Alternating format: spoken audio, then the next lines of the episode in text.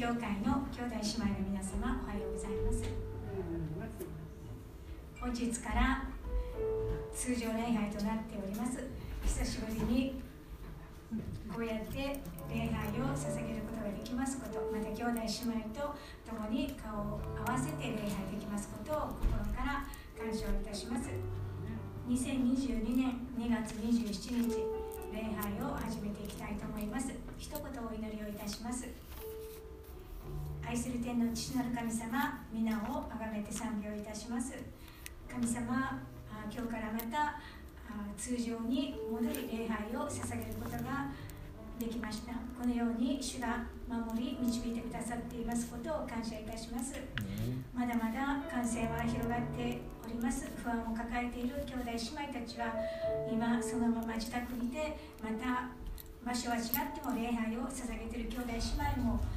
どうか心を合わせて一つになってあなたを見上げて礼拝を捧げることができますようにどうぞ導いてください。始まりから終わりまで主のご臨在のもと守り導いてください。感謝してイエス様のお名前によってお祈りをいたします。アーメン。それでは少子を告白したいと思います。どうぞお立ちになれる方はお立ちになってくださって共に告白を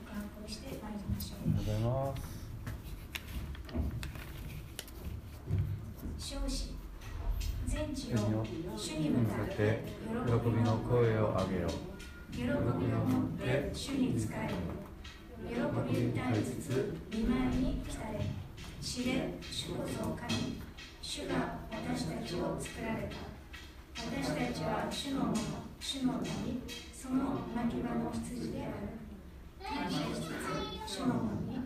賛美しつつそのお庭に入れ主に感謝し皆を褒めたた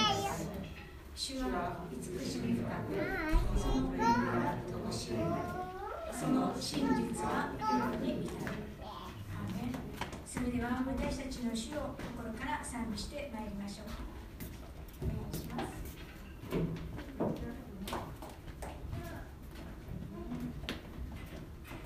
はい。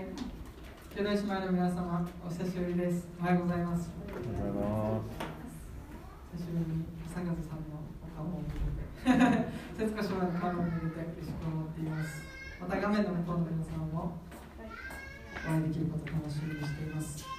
今日も私たちはイエス様によって救われまた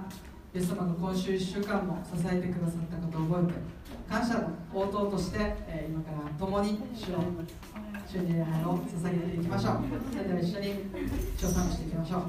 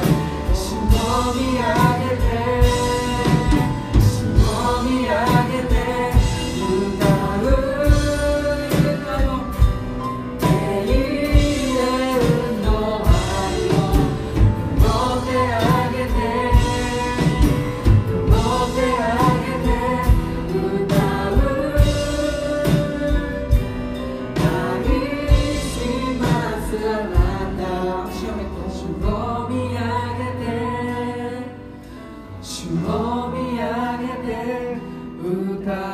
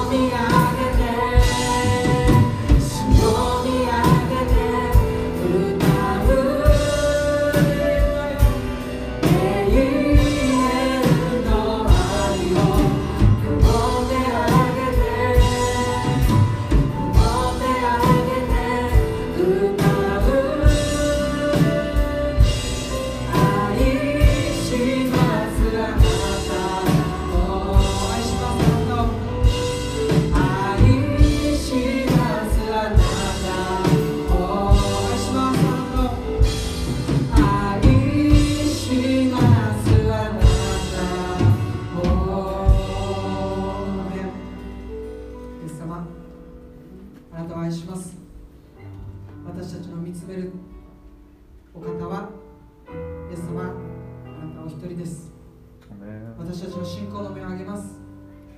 さまざまな問題も私たちは見ています。でもその先に私たちはキリストを見ます。それを収めておられるのが主あなたであることを私たちは知っています。どうぞ愛によってまたあなたの優しさによってまたあなたの主権によってどうぞ私たちの生活を私たちの人生を収めまた力強く導いてください。私たちはあなたを見上げ礼拝して進んでいきます。どうぞあなたの臨在で私たちの人生を豊かに満ち溢れさせてください。私たちの心をあなたの無条件の愛で満たしてください。主を感謝します。今日もあなたの圧倒的な愛が注がれていることを感謝します。イエス様の愛に応答して続けて賛美捧げていきましょう。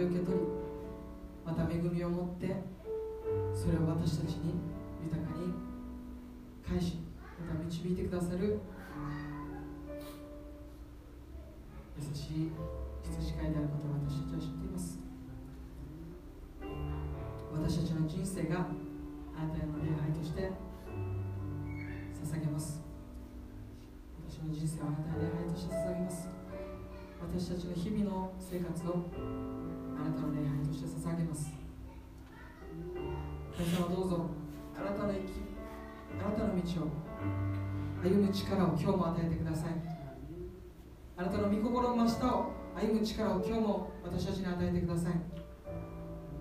どうぞ私たちがこの行きたい道ではなく神様あなたが備えてくださっている道を私たちが賛美を持って力強く歩んでいくことできます。どうぞ神様続けて御言葉を通してまた祈りを通して霊的祝福を私たちを励まし力づけてください。これからの続けての礼拝をあなたにお捧げします。私たちの人生の礼拝の一部としてこの時間を性別してあなたにお捧げします。すべての栄光が主はあなたにありますように。イエス様の名前によってお願いします主に栄光を感謝しましょうお願いします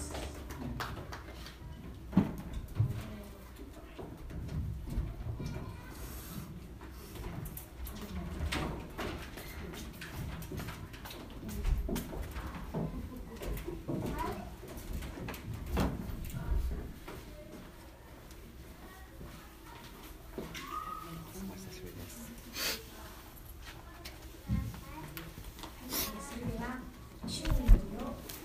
共に告白してまいりましょうどうぞお立ちになれる方はお立ちになってください主の祈り天にまします我らの父よ。願わくは皆をあがめさせたまえ。御国を去らせたまえ。御心の天になるごとく地にもなさせたまえ。我らの日常の糧を今日も与えたまえ。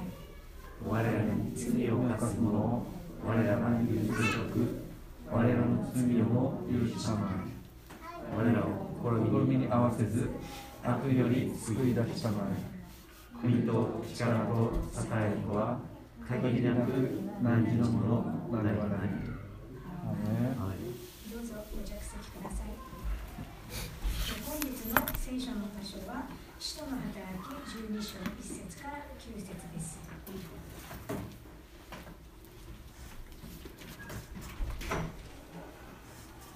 使徒の働き12章1節から9節それでは司会者の方で奇数節を読みますので改修の皆さんは偶数を読んでいただきたいと思います使徒の働き12章1節その頃ヘロデ王は教会の中のある人たちを苦しめようとしてその手を伸ばしヨハネの兄弟ヤコブを剣で殺した。それがユダヤ人に喜ばれたのを見てさらにペテロも捕らえにかかった。それは種なしパンの祭りの時期であった。ヘロデはペテロを捕らえて牢に入れ4人1組の兵士4組に引き渡して監視させた。杉越の祭りの後に彼を民衆の前に引きずり出すつもりでいたのである。こうしてペテロは牢に閉じ込められていたが教会は彼のために熱心な祈りを神に捧げていた。ヘロデが彼を引き出そうとしていた日の前夜ペテロは2本の鎖につながれて2人の兵士の間で眠っていた。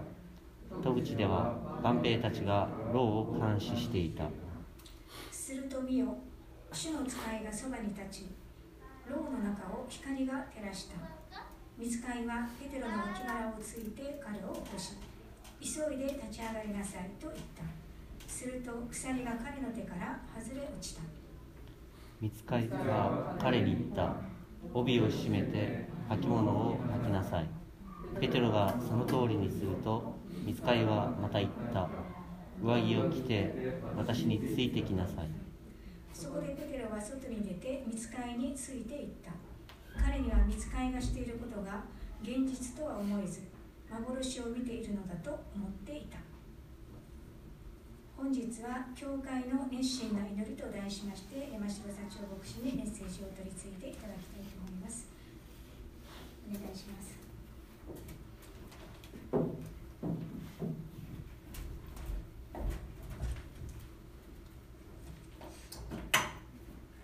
はい、皆さんおはようございます。今日なんかとっても大勢に見えるね。えー先週まではリモートということで、えー限られた人たちでこの礼拝を守られ守っていたんですけども、えーまん延防止まん延防止等重点措置が解除されたということで、えー今日増えてますけども、それでもまだまだ数あの新規感染者の数が多いので、えーそれぞれの判断で皆さん参加していただきたいなと思っていますが、えーまあ冒頭でなんですけど一応これも予定にないことを今思いつ思いついたというか語りたいんですけども、えー皆さんこのような状況の中でですね神様を何か体験したっていう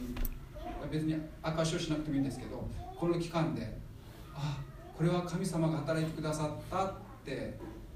いう経験をされた方いるでしょうかいるでしょうか多分本当はいるけどねいるけど手挙げにくい実は僕はあるんですそれもつい最近ね。後で少し明かししますけども。神様だなっていうこと、まあ、今日の今日の聖書の箇所もそういうところでありますけども。まあ前回まではですねこのエルサレムの教会とアンティオキアの教会について語られる中でですね。このエルサレム教会から使わされたワルナバを通してこの霊的な恵みをアンティオキアの教会に与えたい。それに応えるようにしてですね、えーかなり経済的にも厳しい状況であったエルサレムの教会に対してアンティオキアの教会がですね心からの献献金をですね信徒さんから集めてそれを送ったっていうところが語られてあこれをあの聞きながらまた御言葉を見ながらですね教会のなんか理想的な関係だなと思いました、えーこの教会はヨギファミリー教会ですけども枝教会に、えー、ライフシートミニストリーがありますけども今協力しながら勃会しているわけですけどもさらにこの教会が拡大していってもっと協力がねでさらにそれだけではなくて私自身が、まあ、中部の牧師会というところに所属していますけどもそこでは教会と教会が話し合って協力するってことが行われていますね。それがさらに拡大してね日本中の教会がそして世界の教会がねこの時代を生きるために協力し合える関係でありたいなと思いながらね先週のことを思い起こして今日のところに来てるわけですけども今日の聖書の冒頭のところは結構衝撃的な記事が書いてありますよね。一節二節をちょっともう一回読みますけどもこう書いてあります。その頃エロデ王は教会の中のある人たちを苦しめようとしてその手を伸ばしヨハネの兄弟ヤコブを剣で殺した。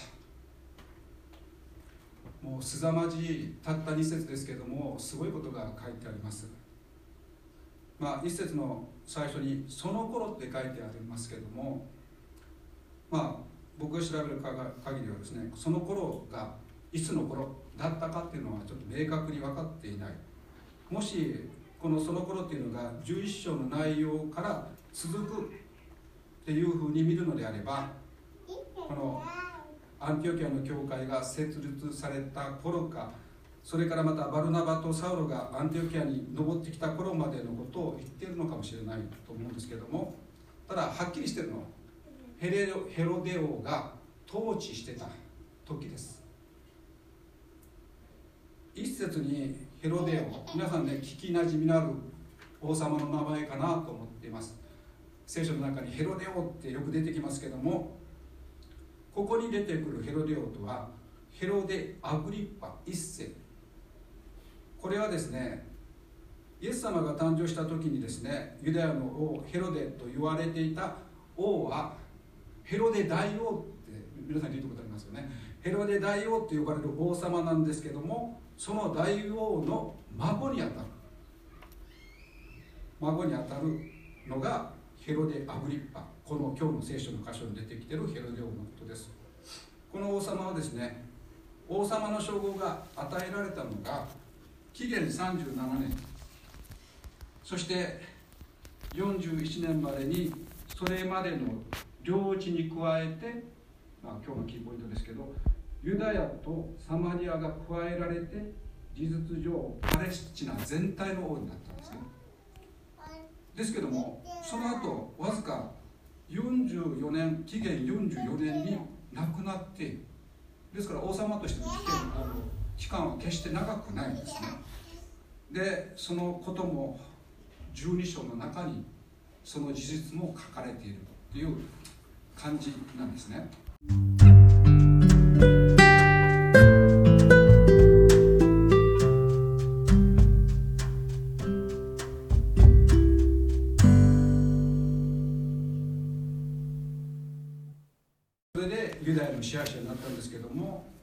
その地位を維持しながらですねまた維持するために彼は何をしたかというとこのユダヤ民族の人気をどうしたら獲得できるかってことをですねいつも考えていたんですね。まあその時期一方このエルサレム教会ではですねステパノの殉教が皆さんありましたよね。ステパノの殉教殺されてそれかそれをきっかけにして教会に大きな迫害が来たんですけどもその結果まあ使徒である指導者がは教会にとどまったんですけどそれ以外はほとんどエルサレム以外のところに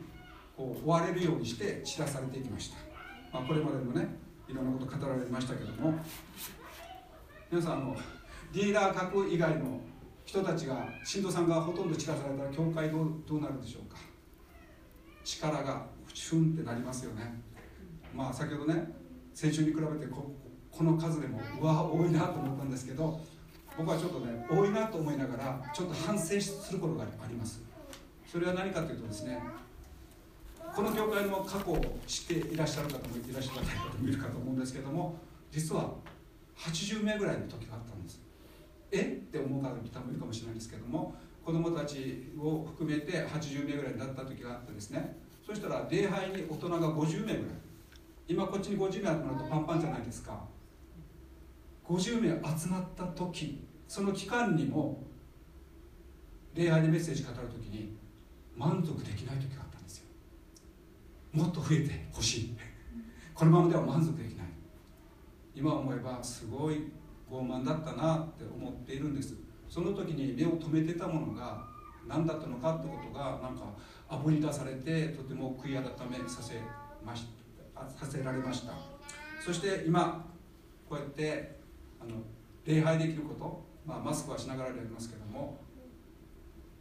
マスクをしないで大きな声で賛美ができるってことが当たり前だって思えてたことが実は当たり前じゃないってことを今私たちは実感してますよね。でいつにいつかはその日が来るわけですけども大きな声で賛美するね。その時最初はねこわごわだと思うんですよ。今日からもうマスクしなくていいですよって政府から言われてね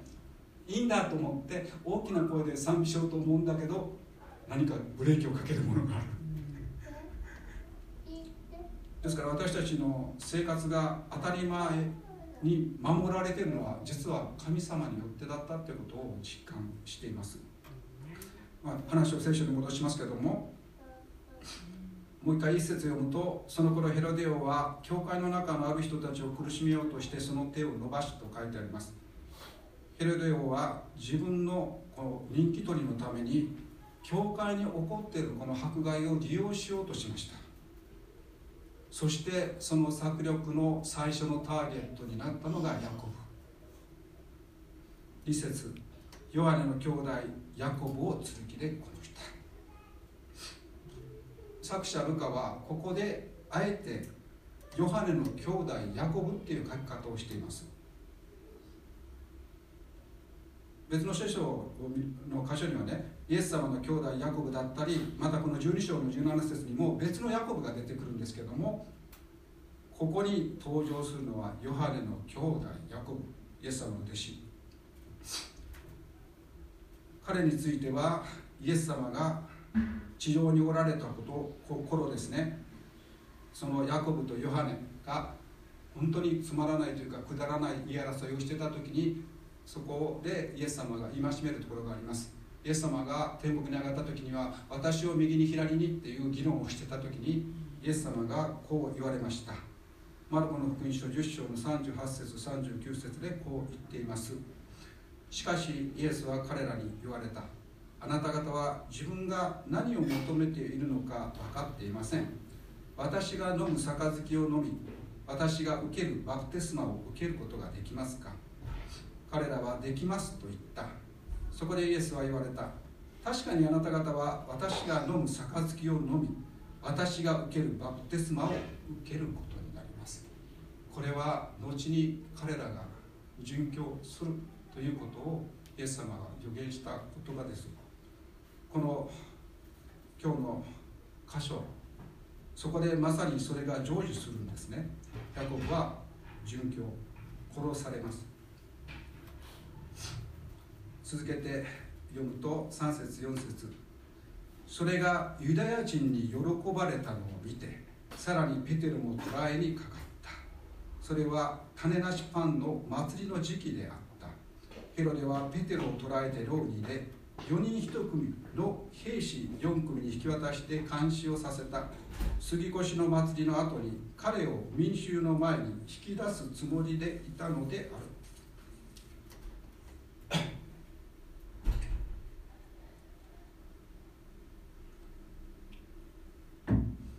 なんか久しぶりのこのいいです。ねこの緊張感。いいですね。皆さんなんか真剣に聞いてますけどもこのヘロデ・アグリッパがヤコブを殺した事件はクリスチャンではないユダヤ人。彼らに受け入れられました。3節にユダヤ人に喜ばれたって書いてあります。それはなぜでしょうか？それはねあのこれまでのメッセージを聞いて人の働きのメッセージを聞いて私たちは学んできました。同胞であるヤコブの死をなぜ彼らが喜んだかっていうとその理由はキリスト教会が違法人と接触するようになったからユダヤ人にとって違法人は意味嫌われる意味嫌う対象だった。その違法人にその福音を通して伝道を通してイエス様のお弟子さんたちまた兄弟姉妹たちがだんだんと接触していくようになるわけですけどもその初期段階ですね。それを見ていて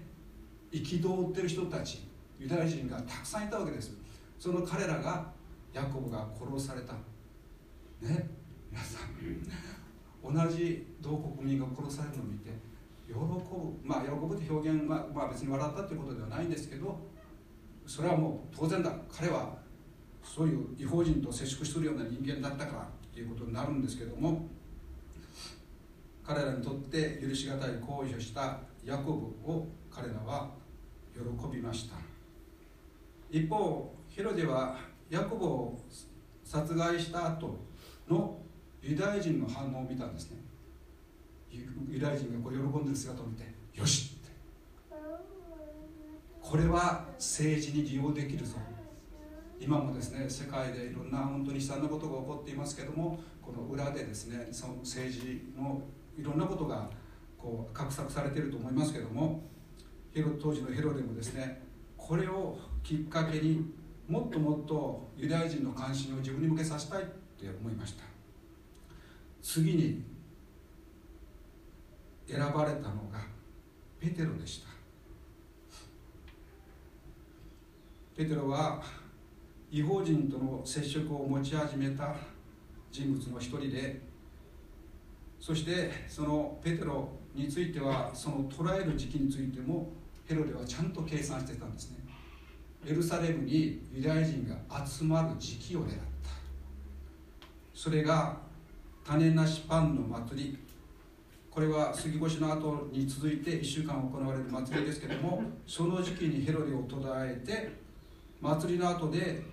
ユダヤ人の前にですねこの重要犯罪人として晒し者にする。そして民衆の関心をですね自分のもとに持ってきて自分の政治をですねもっと強いものにしていきたいっていうのがその目的でした。なのでペテロはですね厳重に監視されて逃げないようにねもう24時間体制だったと思いますけども監視してされた状態でした。続けて残りの説を全部読みますけどもちょっと長いですけどもお聞きください。また目を留めてください。セッションですね。5節から9節。こうしてペテロは牢に閉じ込められていたが教会は彼のために熱心な祈りを神に捧げていた。ヘロデが彼を引き出そうとしていた日の前夜ペテロは2本の鎖につながれて2人の兵士の間で眠っていた。戸口では万万兵たちが牢を監視していた。すると見よ主の使いがそばに立ち牢の中を光が照らした。見つかいはペテロの脇腹をつついて彼を起こし急いで立ちなさいと言った。すると鎖が彼の手から外れ落ちた。見つかいは彼に言った。帯を締めて履物を履きなさい。ペテロがその通りにすると見つかいはまた言った。上着を着て私についてきなさい。そこでペテロは外に出て見つかいについていった。彼には見つかいがしていることが現実とは思えず幻を見ているのだと思っていた。はい。ヤコブが殺されました。その次にペテロが捕らえられました。この主要な指導者を失った教会皆さんどうしていたでしょうか？まあ書かれてますけどどうしてたか。彼らはその状況の中で祈っていたんですよ。ただ祈っていたわけではないですね。熱心な祈りを捧げ熱心な。普通の祈りと熱心な祈りって皆さん違いが 分かりますか？まあ熱心という言葉はね僕はちょっとこの前になんか韓国語でね熱心ってどんなふうに捉えてるのかなっていうのを聞こうと思います。聞くのをちょっとタイミングを失ったんですけど日本語で熱心っていう言葉のね意味はこう書いてあります。ある物事に深く心を打ち込むこと。またその様。様子ね。その様子。でもう一つは一生懸命一心不乱の共通する意味。もう一つは一つの物事に精神を集中すること。集中して行うこと。大体同じような意味です。か、はい、熱心。もうこういう感じですよね皆さん祈る時にいつもこういう感じで熱心な祈りを捧げていますか？まあ、私たち夫婦は朝その祈りの最後に主の祈りを告白したりしますけれども主の祈りって毎日祈ってると形式的になりますよね。この書かれている言葉の意味とかを本当に味わいながら心を込めて祈るっていうことも今日もそうですけども忘れてしまったりしますよね。ここででもそこの教会の兄弟姉妹たちは熱心な祈りを捧げてたんですよ。なぜ熱心な祈りを捧げていたかというともうそれ以外に方法がないからです。人も少なくなりました。ペテロを実力で助けることはもう不可能です。ね。あのまあ今世界で今紛争が起こってますけどもその小さい国弱い国は実力で大きな国に勝つことは不可能に思えますけどもでも信仰の世界ではですねもう自分たちは人間的な力では勝てないとか無力だと思う時に最後に最後にもうとっておきの手段がどの兵器よりも強い手段があるんですね。それは神様の前に祈る。そして神様の前に祈ったら結果は主に委ねるっていうことですよね。私たちはよく祈りの結果が自分の思いと伴ってなかったらなぜですかって神様に不平不満を言う時ありますけれども全力で祈って心を注いで祈ってイコール熱心な祈りを捧げたらその結果はもう神様に委ねるということですその状況の中でペテロがですね見つかいの導きによって今まさに助け出されようとしてるんですね。遠い違う場所で熱心な祈りが捧げられていました。まあ、これから続くそのいろんなやりといろんな状況の中で彼らの祈りの結果がこの結果だったなっていうことが分かるんですけどもそうじゃない結果が出る場合だってあるわけです。ヤコブのように殺されるってこともあるんです。神様の御心っていうのは私たちは計り知ることができません。ですけども、まあ、熱心に祈るってことは必要ですね。その祈りの中で私たちは神様の御心を知ることになるんですね。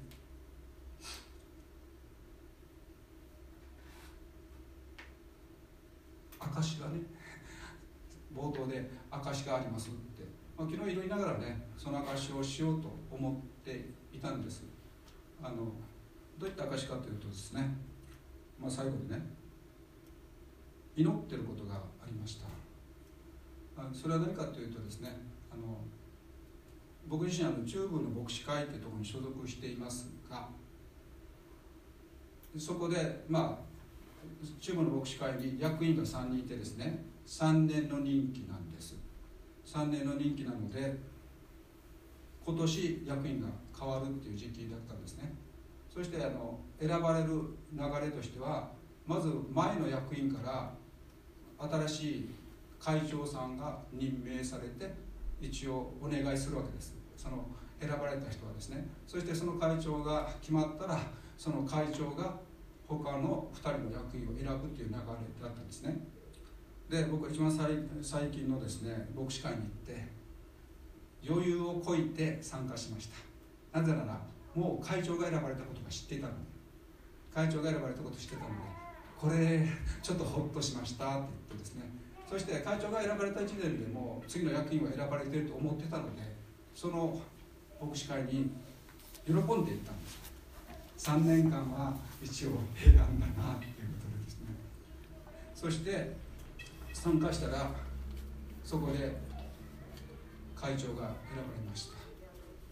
た。あ選ばれていたんですね。そしたら残りの役員はまだ選ばれてなかったという状況だったんですね。え？って思ったんですね。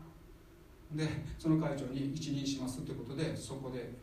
話が終わったんですけど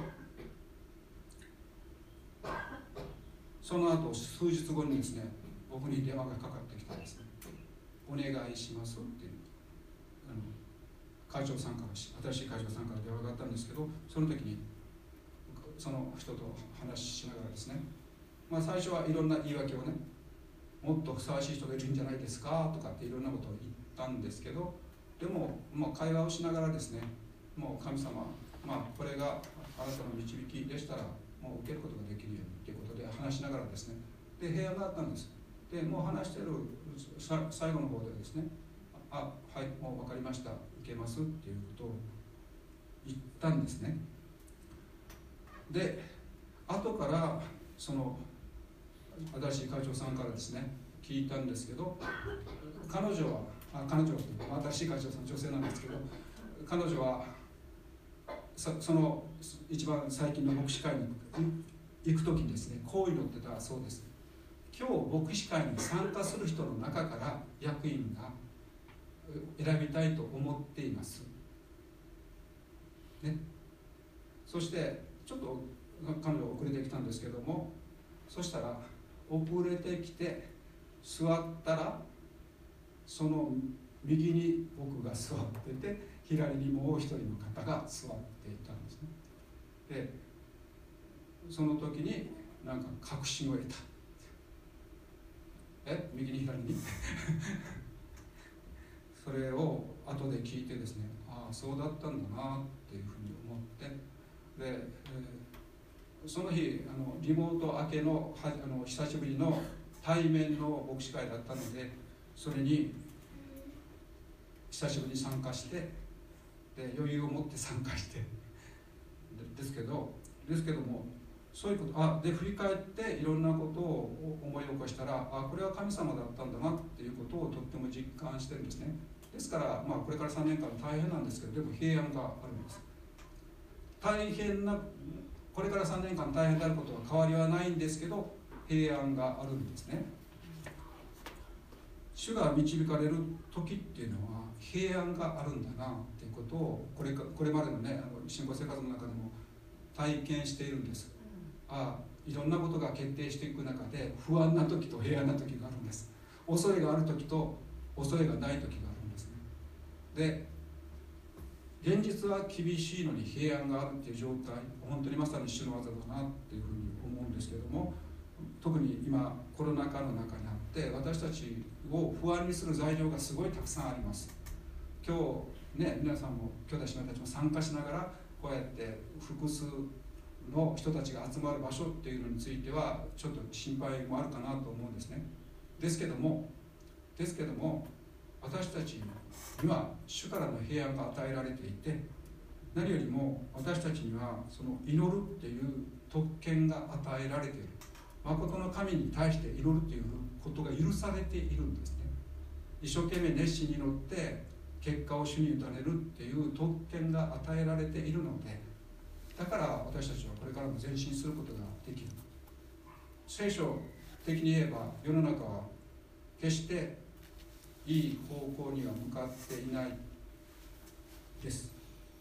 最終的には終わりが来ます。ですけども私たちはこの中にあっても主を信じている者として主は良いお方としてですねそういう生活をすることができるんですね。そして祝福もたくさん体験できますよ本当に兄弟姉妹たちの心が一つになってまた教会と教会が協力し合って一つになってということがこれからも起こされていく。それを私たちはこの目で見れるっていうことは幸せだなって思っています。まあそういう意味でもね早くこれが取れてね大きな声で賛美したいなって。で最後にあの共に熱心な祈りを捧げたいんですけど声を出さないでね。僕だけ声出すので集中して熱心な祈りなので集中してそれに心を合わせていただきたいなと思っています。それではお祈りします。愛する天のお父様皆を褒めたたえ賛美いたします。大きな声で賛美ができないことは本当につらいことですし大きな声で祈れないということもストレスです。ですけども私たちの心はあなたの前に熱心な祈りを捧げることができます。心を一つにして兄弟姉妹たちと共に今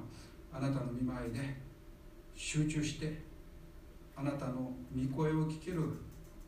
ものになれるように。そして今この厳しい現実の中でも私たちが主の栄光を表すことができるものにさらに用いられていくことを願います。兄弟姉妹たち一人一人の健康が守られて信仰が守られてこれからまた喜びを持って日々あなたと共に歩めるものとさせてさせてください。いろんな不安と恐れとの戦いはこれからも続けますけども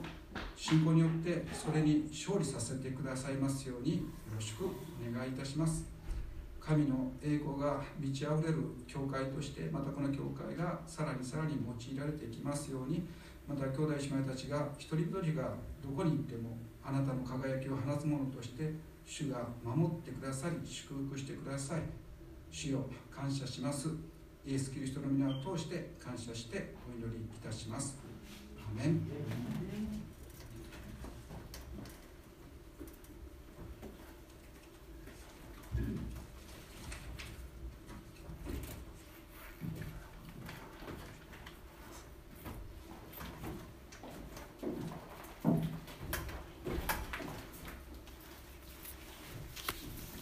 続きまして献金の時に、えーしたいと思います。本日の献金の申しを男性献金書をお願いします。